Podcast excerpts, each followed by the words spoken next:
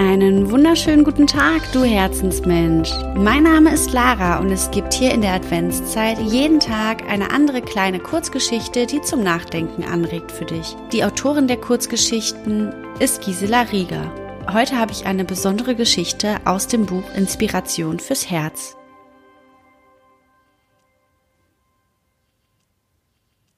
Dankbare Reporter Blitzlichter erhellen die traumhafte Wohnung einer berühmten Innenarchitektin. Nach den Fotoaufnahmen saß das Reporterteam eines Magazins im Wohnzimmer der Dame, um diese noch zu interviewen. Nach den üblichen Fragen erkundigte sich ein Reporter, ob die vielen großen Glasbehälter, die mit unzähligen Steinchen gefüllt waren, der neueste Trend seien. Lächelnd antwortete die Architektin, ach, das wäre schön. Wissen Sie, es gab in meinem Leben Zeiten, die nicht sehr rosig waren. Damals fing ich an, immer wenn ich für irgendetwas dankbar war, ein Steinchen in einen Glasbehälter zu geben.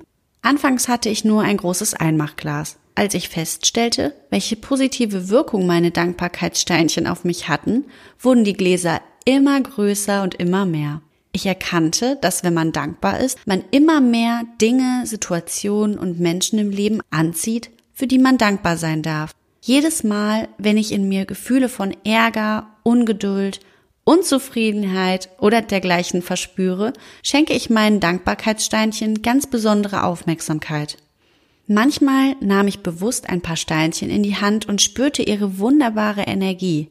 Seither erkenne ich, wie schön das Leben ist und dass ich offensichtlich steinreich bin. Die Reporter wurden ganz still, ja beinahe andächtig.